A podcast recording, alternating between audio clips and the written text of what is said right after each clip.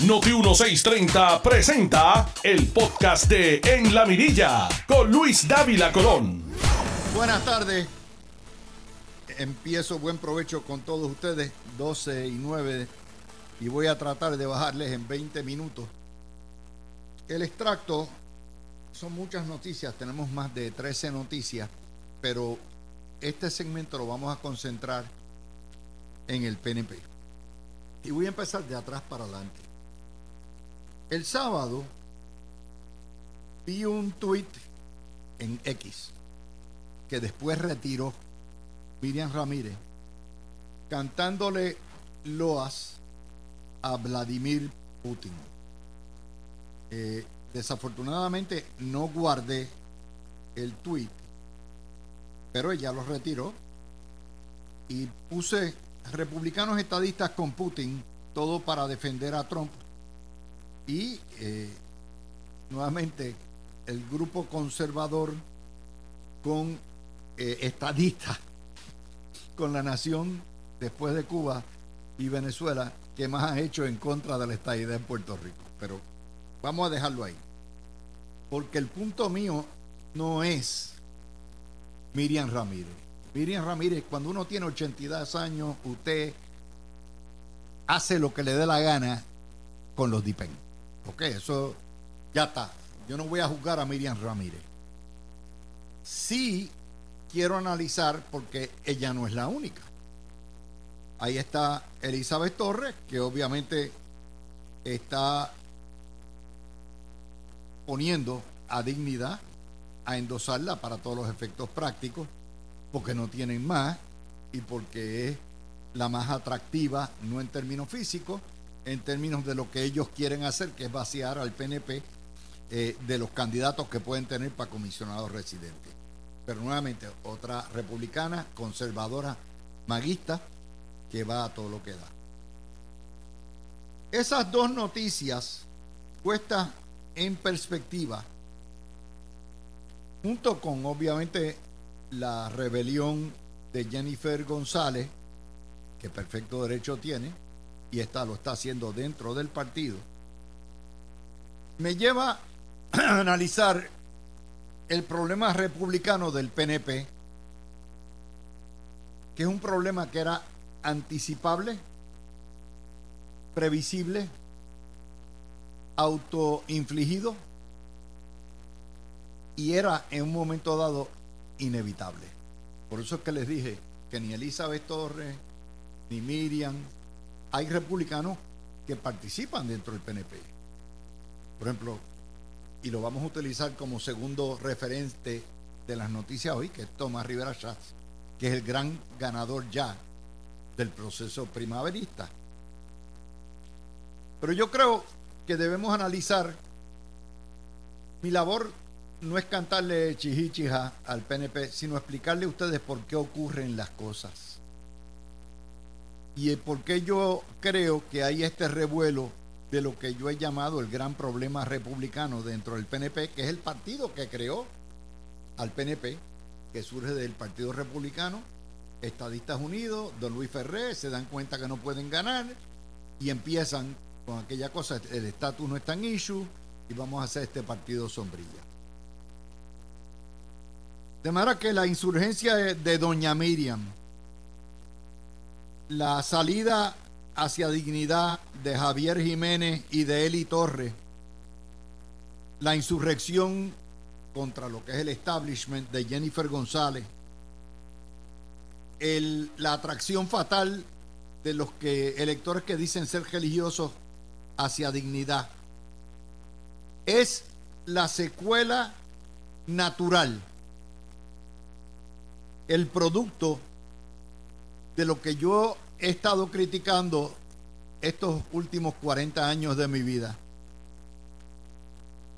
Es el resultado de 55 años de abandono al ideal que los aglutinaba y de políticas populistas y colonialistas que le han dado, han extendido la vida inútil de la colonia, por lo menos durante el periodo de cuatro de esas cinco décadas. para poder entender cómo una mujer como doña Miriam deja de identificarse, era, ella era Mrs. Statehood, con la estadidad, fue senadora del PNP, con el único partido que alegadamente defiende la estadidad en Puerto Rico, para entender cómo una delegada de la estadidad que obtuvo más votos dentro de los que estaban que nadie, se revela y se va para un partido que dice ser conservador, un alcalde como Javier Jiménez, una mujer que es probablemente la mejor comisionada residente que ha tenido el PNP, compañera del gobernador, se revela y reta a primarias a toda la estructura y causa un terremoto en la escala Richter número 10, tenemos que entender el porqué de los porqués. Y es que tanto da el agua en el cántaro hasta que lo rompe. El PNP es un partido ideológico, un partido que se funda para desmantelar la colonia y traer la estadidad, y que nació con una promesa que durante 12, durante 14 elecciones no ha podido cumplir. Una promesa inconclusa. Hacer todo lo posible por traer la estadidad. Y durante todo ese periodo en los cuales han ganado nueve elecciones, la han utilizado el ideal de señuelo para capturar votos. Y no es que no la hayan traído, es que no han hecho una inversión de fondos públicos para mover un dedo, tanto aquí como en los estados. Esa promesa incumplida que ya envuelve a tres generaciones prácticamente, se convirtió en un afán de gobernar lo ingobernable. Los propios populares han dicho que Lela es ingobernable y que tiene un, por lo menos, un déficit democrático.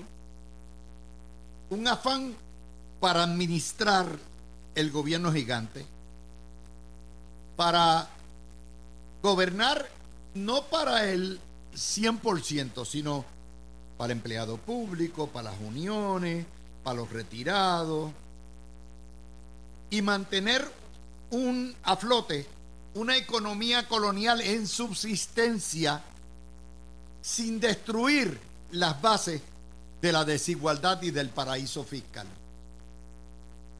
En esos 55 años, si usted le habla al Partido Nuevo Progresista de incorporar a Puerto Rico en, Estados Unidos, de ser un territorio incorporado, integrarlo al sistema fiscal y empezar a pagar contribuciones lo que puedan y tener todo eso, eso es como decirle malas palabras. Y dejar, han dejado el paraíso fiscal donde los pobres y la clase media pagan y los que están exentos y los grandes capitales no pagan. Y esa, para mantenerse en el poder flotando, han demostrado una flojera frente al socialismo y al populismo y han adoptado la política pública de gobernar socialista y populista para poder ganar. Y en ese contexto, eh, para colmo de los colmos, entraron en las guerras culturales, que si los LGBT, que si el aborto, que si todo eso, cayeron en la trampa de caer en las guerras culturales y se quemaron, particularmente durante los años de Ricardo Rosselló. Y el papá de Ricardo Rosselló había hecho un acuerdo con los evangélicos. Y los evangélicos se tornaron en una parte integral del Partido Nuevo Progresista. Y poco a poco lo fueron relegando y soslayando. Hasta el punto donde dejaron de ser estadistas todo el mundo y donde lo más importante es ganar una elección, tener una candidatura, obtener los contratos, el guiso, el poder chiquito, el ceder espacios sociales como la YUPI, como los colegios, a los independentistas, en la prensa, el no discutir a la prensa, el hablar de paridad sin tener igualdad, el mantener y ampliar las exenciones, el mantengo. Ya vamos, vamos a resolver el problema este del coloniaje trayendo más mantengo. Con los barriles de tocino, los nombramientos, en fin, la quincalla. Y eso, en esos 55 años, tres generaciones, sin, con la promesa incumplida, la gente empezó a descorazonarse, a desafiliarse, a resentir que los engañen, el resentimiento ideológico. Y obviamente los defensores originales de la fe, los republicanos, son los que se, salieron. No me, no me cuenten, en la foto de clase no estamos ya. ¿Por qué? Porque la colonización del PNP, que es lo que ha pasado, trajo fatiga, frustración, desilusión, molestia, desorientación. Entonces ya no empiezan a pensarse como estadistas solidarios, demócratas, religiosos, ateos, lo que fueran, porque la estadidad era la pegatina fuerte. Y comienzan a pensarse, esta gente nunca va a resolver este problema. Pues yo soy de Trump. Yo soy maga primero. Yo soy republicano. No puedo estar con estos comunistas demócratas. Y empiezan a identificarse como conservadores y libertarios y antivacunas y religiosos y mejores administradores. Cuando usted ve eso, entiende por qué Miriam se fue con Putin. Usted entiende por qué Elizabeth Torres, que en su vida ha creído en la luz eléctrica, de momento es una líder en el Partido Moralista. Usted entiende cómo un buscón como Javi Jiménez da el brinco. Usted entiende entonces cómo Jennifer González hace un reto que parecía impensable. Porque Jennifer González dice, este es mi momento, aquí voy yo, eh, aquí no se va a resolver el estatus, vamos para la candidatura. Y si no, pues me voy para mi casa. Porque lo que los ataba a todos, que era la defensa al ideal, la combatividad, el activismo, era lo que los ataba y eso lo destruyó la propia política pública y partidista del PNP durante 55 años. Yo esto lo vi hace 40 años, lo dije, por eso yo me salí del partido. Y esta gente no va para ningún lado. Y pasaron las elecciones del 84, del, del 92, del 96, del 2004, del 2008, del 2012, 2016, 2020 y M aquí diciéndoles mi frase favorita. No quise ni quiero decir que se los dije, pero se los dije. Pero no es para que me caigan encima a mí, porque las noticias de hoy me reafirman ese convencimiento. Y me refiero a lo que es la reivindicación revitalización y si ustedes quieren poner la resurrección de la candidatura de Tomás Rivera Schatz, que indudablemente es el gran ganador de todo esto. ayer radicó con todo su equipo de trabajo para volver a la presidencia del Senado. Con el endoso total del gobernador y, además de eso, con el endoso total de Jennifer González. El único tipo en todo el partido que tiene el endoso de los dos candidatos a la gobernación se llama Tomás Rivera Schatz. El mismo Tomás Rivera Schatz que pasó las de Caín luego de que se enfrentó a Ricardo Rosselló en el verano del 19. Pasó las de Caín tratando de salir reelecto, creo que llegó quinto, cuarto, lo que fuera, eh, eh, no importa, Tomás siempre llegaba primero, y que por un momento todo el mundo lo daba por perdido.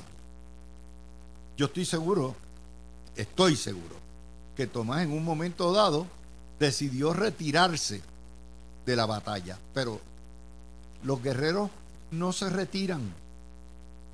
Los guerreros los tumban o le dan 20 palos y siguen palando, palando, dando palos a todo lo que da. ¿Y qué pasó? En el vacío del año 20, Rivera Schatz queda como el único tipo que defendió a capa y espada a los estadistas, que defendió a su partido, que cerró filas con su gobernador después de haber haberle negado el paso en el verano del 19 para que se hiciera gobernador. Si hay alguien que nadie puede dudar, no hay nadie que pueda dudar que la única voz estadista efectiva que ha habido en esta isla peleando todos los días, que se le orina encima a la prensa cuando tiene que no le tiene miedo, miedo a nadie, se llama Tomás Rivera Chats. Es el único. Y obviamente, Tomás, la gente ve y dice, caramba. Oiga, yo tengo mil diferencias con Tomás. Pero yo saludo al valiente. Yo saludo a los que han dado su esfuerzo por la estadidad. Por esa razón ustedes nunca me van a ver atacar o criticar o juzgar a Miriam Ramírez. Porque Miriam Ramírez se ganó su rango en el campo de batalla y ya podrá estar viejita como estamos todos, pero tiene derecho a decir lo que le dé la gana. Por esa razón usted me va a ver que yo nunca atacaré a Cucusa Hernández. Primero porque le agradezco dos años de batalla y porque a su edad puede hacer y decir lo que le da la gana, porque ya su récord y su camino está labrado. Y yo como estadista sería un ingrato en criticar a los que dieron su vida por el ideal. Yo critico a los mamalones que viven del ideal, a los que están ahí de elección, elección, los que llegan al poder y no le dan un solo centavo de los billones que tiene el presupuesto para adelantarle esta. Y después dicen, ay, es que es tan difícil convencer a los republicanos y a los demócratas. Qué difícil es esto. A esos yo no los respeto. Por lo tanto, si hay alguien que ganó de todo este proceso, se llama Tomás Rivera Schatz. Y ganó precisamente porque hizo y ha hecho lo que el partido no ha hecho como institución.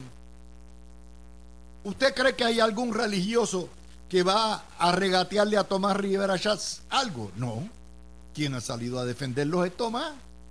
¿Usted cree que hay un policía que va a regatearle a Tomás Rivera Schatz cuando nadie protegía a la policía?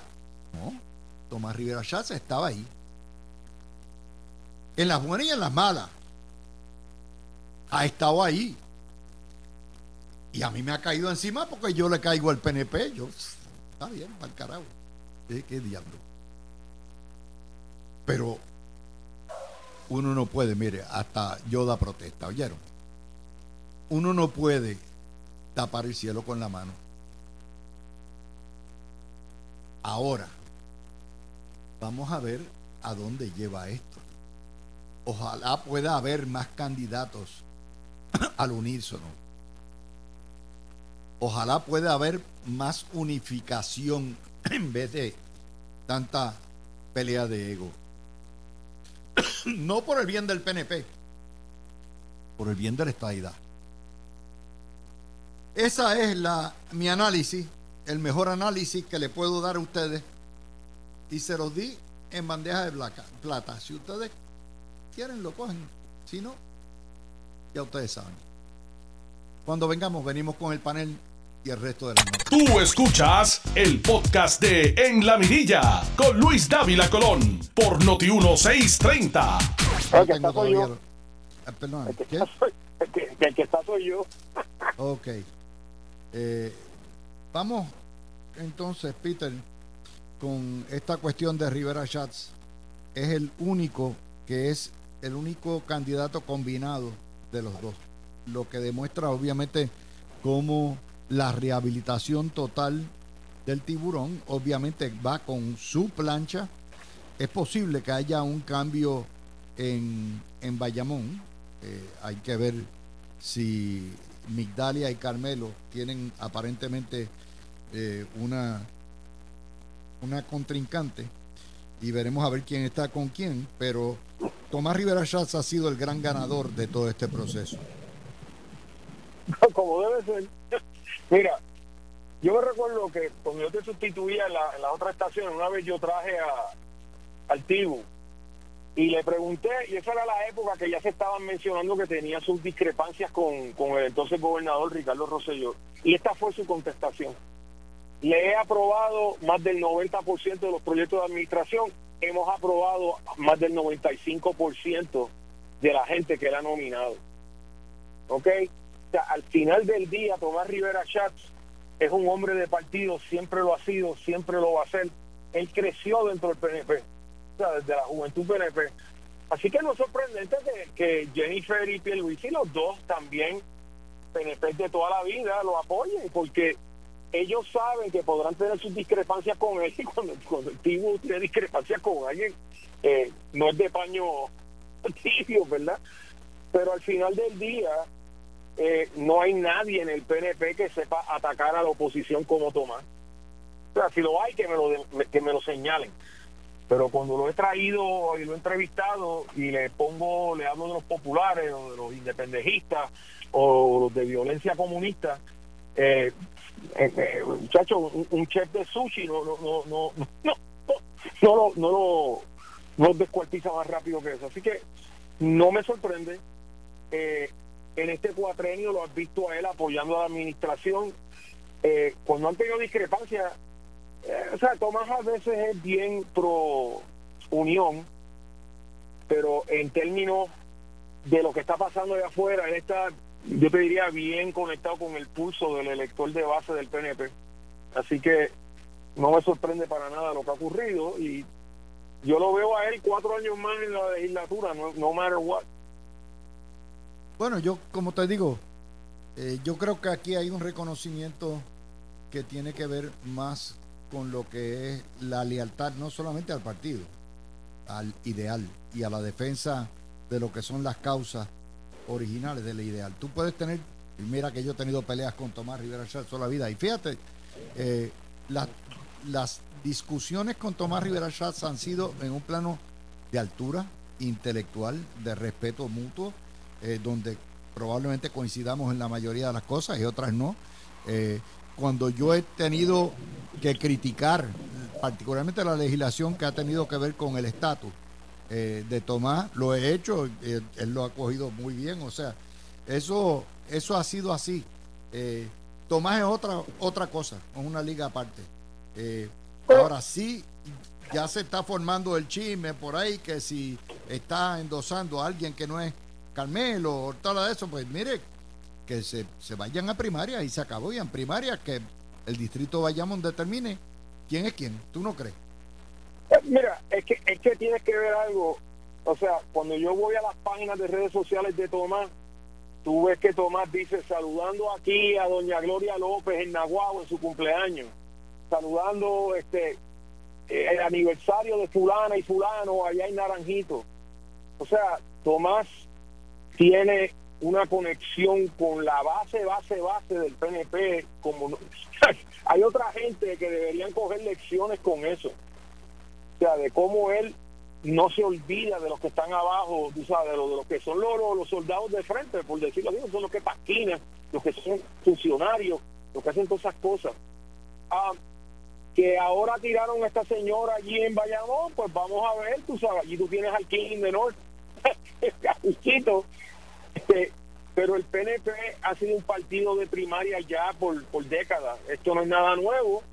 Eh, yo todo lo que te diría es que mientras Tomás Bueno, yo, déjame decirte lo que yo estoy leyendo ahí. Ajá. Migdalia siempre ha sido leal a Tomás Rivera Schatz. Yo no creo que, que ahí el problema va a ser con la tal Mabel y el, y el tal Carmelo. O sea, ahí es donde puede ver, eh, ¿verdad? La- la- y eso lo determinarán los alcaldes a final de cuentas. Son los alcaldes los Ah. que determinan por quién van a, a quién le van a dar el, el apoyo. Eh, Eh, déjame ir con es- Ana, Peter. Peter, Ok, tengo yes. Ana. Ana, y otra situación que surge en el fin de semana, yo honestamente no lo entendí, y es la cuestión de la Comisión Estatal de Elecciones. Hubo una determinación del juez Alfonso Martínez Piovanetti, donde desestimó la demanda del Senado, que quería que el gobernador, que obligaran al gobernador a someter un nuevo presidente. Sin embargo, dice a la vez, dejó o terminó el interinato de la jueza Jessica Padilla al 14 de noviembre. Eso quiere decir que está descabezada quién entra, quién entra. La prensa en Puerto Rico es tan mala que ni tan siquiera sabe eh, poner las cosas. Lo que dieron el, el titular del, del, del Partido Popular, lo que dio la de eso de prensa. ¿Tú me puedes explicar? Porque yo no lo entendí. Sí, para, eh, muy buenas tardes a ti, a Peter y a todos los radioescuchas en la mañana, en la tarde de hoy. Pues mira, esto es bien sencillo. O sea, ¿por qué el 14 de noviembre? Porque el 14 de noviembre es el último día de la sesión, ¿verdad? De la sesión ordinaria de, de estos seis meses, ¿no? De, de este, de este semestre. Por eso es que dicen que hasta ese día, como no han enviado el nombramiento de ella, no han hecho nada, pues el interinato sale de ahí. ¿Qué va a pasar después? Pues mira, puede ser que el gobernador pues nombre a una persona, la nombre en receso, en lo que viene de nuevo la próxima eh, sesión para el En mes enero. de enero. Eso, eso es básicamente lo que ellos están diciendo ahora mismo. Y, y, la, y la juez, ¿a dónde iría? O sea, ¿se queda como segunda o yo, yo no entiendo? ¿dónde Bueno, ya ahí, ya ahí eso es una determinación, ¿verdad? Si el gobernador la nombra de nuevo de segunda o si tiene la posibilidad de, vol- de someter el nombramiento de, de ella nuevamente y no retirarlo o, o retirarlo, dependiendo, ¿verdad?, de las circunstancias. Porque Pero de verdad él nunca la perdido- sometió.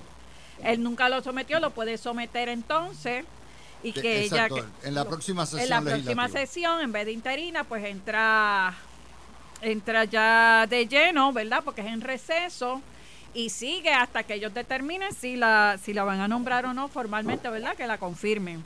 Así que hay alternativas todavía en la Comisión Estatal de Elecciones. No creo que al Partido Popular le beneficie estar haciendo un juego de pies con relación al nombramiento de la juez o cualquier otro nombramiento de la Comisión Estatal de Elecciones, porque eso va en detrimento a ellos mismos, que ellos entonces quieren desestabilizar el sistema democrático de Puerto Rico para elegir los candidatos que el pueblo quiere elegir para los próximos cuatro años. Una pena, me, hubiera gustado tener a, a Ferdi eh, la opinión del, eh, sobre esto, pues me imagino que participó como abogado también. Eh, yo no entiendo cuál es todavía la estrategia. Me parece que es una vergüenza que aún a menos de un año de las elecciones y, y seis meses de las primarias o siete meses de las primarias todavía no haya el- la, no se hayan dignado en el Senado a aprobar un presidente o una presidenta en propiedad. Es una vergüenza que, pero ahí estamos. Ahí estamos en esta, en esta situación. Mira, mira, Luis, Ana le acaba de dar al clavo por la cabeza.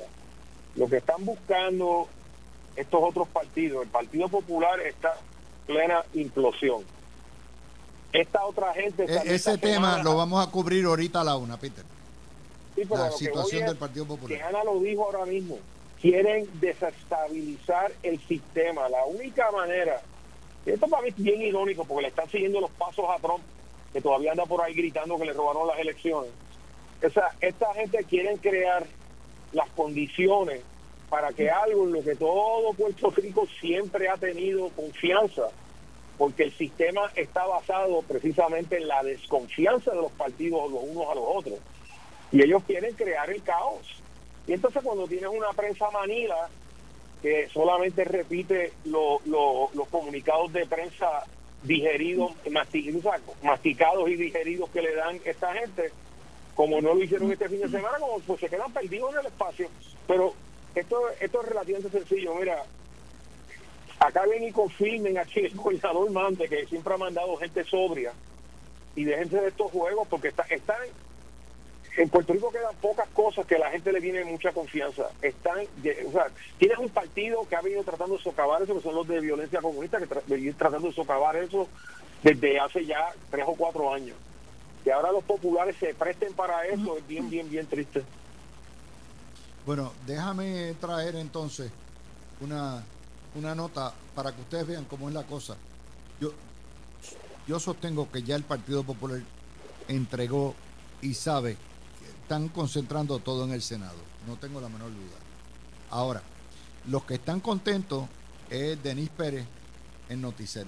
La firma encuestadora Atlas, que fue la que contrataron para hacer la encuesta que cuestionaron, no solamente pegó la primera vuelta en fue la única que pegó la primera vuelta en Argentina, sino que ayer las pegó todas en Colombia. Anoche, ayer en Colombia habían eh, elecciones de, de gobernación y de alcaldía y el Partido Comunista de Petro, que fue alcalde, había sido alcalde de Bogotá, perdió de 32 gobernaciones perdió todas menos dos. Y perdieron Bogotá, Cali, Barranquilla, Medellín, Antioquia. Eh, y eso, de hecho, su partido en Bogotá llegó tercero. Esto ha sido una repulsa total, total al gobierno de Petro y de Francia Márquez. Pero lo importante aquí es que Atlas se pegó, eh, la pegó, y esto me trae al, si pudiera haber una repulsa antiizquierdista en Puerto Rico en el 24. Eso es una posibilidad, posibilidad real, Ana. Eso es así, Luis. Yo, eh, yo también he estado siguiendo de cerca estas diferentes eh, elecciones que se ven cerca de nosotros, ¿verdad? En Centro y Suramérica. Y a, y a diferencia de hace 20, 25 años atrás, de la teología de la liberación, de que tenemos que ser socialistas, llegar al comunismo, ya eso en menos nada, te digo, en menos 20, 25 años ya ha desaparecido y ya todos estos países han vuelto a lo que se conoce como la democracia. Eh, en términos... ¿Ah? ¿Cómo? Peter, Peter. adelante. Sí, lo oigo. Ah, es que creíamos que ibas a intervenir. La situación es la siguiente, o sea, vemos también, por otro lado, una compañía, ¿verdad? Que, que como tú dices, las ha pegado. Realmente, cuando tú ves el, el, el resumen de las personas que componen dicha, dicha compañía, son unas personas altamente científicas en términos numéricos. Y, y las fórmulas que ellos han trazado en los diferentes países, hemos visto cómo ellos han podido seguir la mediana y, de- y, y hacer, como tú dices, ¿verdad? Que pegaron con relación a las personas que, que están aquí en este caso. Así que, pues, la... Ay, Dios mío. Sí, no te Aquí, aquí lo que lo que está prevaleciendo es la democracia, mayormente, que eso es lo que estamos viendo y gracias a Dios por eso, porque entonces en Puerto Rico estos países como el, pa- el Partido Independentista, entonces debemos entender que va a bajar sus números en las próximas elecciones y Victoria Ciudadana bajará sus números en las próximas elecciones conforme a lo que estamos viendo a nivel eh, global, ¿verdad? En, Centro y Suramérica. Mira, Luis, ya la, llegó ahí. la política es bien, bien, bien fungible. La, la, perdón, es que no, no había prendido el botón, es que estoy en, ahora estoy en cabina. Um, mira, la política es bien, bien, bien fungible y cambian las cosas literalmente de, de un día para otro, semana a semana. El año pasado, Juan Dalmau salió y una entrevista echándole la culpa de la guerra de Ucrania a los ucranianos y defendiendo a Putin. ¿Te recuerdas de aquello? Como salió y después tuvo que fildear para atrás. Ahora tú ves a los supuestos izquierdistas a nivel mundial apoyando a Hamas de la forma más descarada que te puedes imaginar. También se está viendo cómo se han apoderado se han apoderado de las universidades en Estados Unidos, pero ese es otro tema. Entonces, cuando los puertorriqueños aquí, que siempre en ese aspecto hemos sido bien conservadores, tú ves que la gente que apoyan los supuestos izquierdosos de Puerto Rico son gente como Pedro, como Boric, como Maduro, como Díaz Canel. Y como los terroristas de Hamas. Pues, muchachos, eh, o sea, tú ves a esta gente apoyando a Hamas, tú dices, pero ¿quiénes son estos locos? ¿Quiénes son estos animales? ¿Va a tener eso un efecto electoral en Puerto Rico? Yo creo que sí, porque, por ejemplo, cuando tú ves a Juan Dalmau que lo traen ahora a toda esta gente semanalmente a opinar sobre las primarias de los otros partidos. Y dice, pero ¿qué es esto? O sea, este es un partido que apoyan a toda esa gente que acabo de mencionar. Este es un partido que no tiene primarias nunca. Este es un partido que tiene a los dos mismos líderes desde la época de María Castaña. Este es un partido que tiene el mismo comisionado electoral hace más de 20, o sea, como 20 años. No o sea, eso es una dictadura. Ah, que ellos le dicen, esto es el consenso. Tú ves eso y tú dices, uy, ¿y cómo va a ser esa gente cuando, si llegaran? Y eso les va a tener un efecto. Pero este periodo de cuatro años, del verano del 19 para acá, ha sido un periodo bien violento. Y la izquierda ha generado esa violencia y esa desestabilización institucional. Y eso eh, es una posibilidad que, que el pueblo pase factura es una posibilidad también que el pueblo los recompense y que las ideas revolucionarias tengan arraigo, particularmente entre la juventud. Pero lo que, ¿verdad? Hay las dos posibilidades. Como quiera, déjeme decirle, son todos iguales. En Venezuela, la Corte Suprema del narcotraficante presidente de Venezuela, Nicolás Maduro, acaba de anular las primarias donde se eligió a María Corina Machado como la candidata que va a enfrentar y cogieron a Biden de tontejo de nuevo porque Biden le abrió la llave para vender petróleo en Estados Unidos a cambio de que permitieran elecciones democráticas y ya el régimen cerró las elecciones. Para que ustedes vean que los comunistas son iguales, no importa si son en Puerto Rico, Colombia, Venezuela o en lo que es Gaza. Tú escuchaste el podcast de En la Mirilla con Luis Dávila Colón en Noti 1630.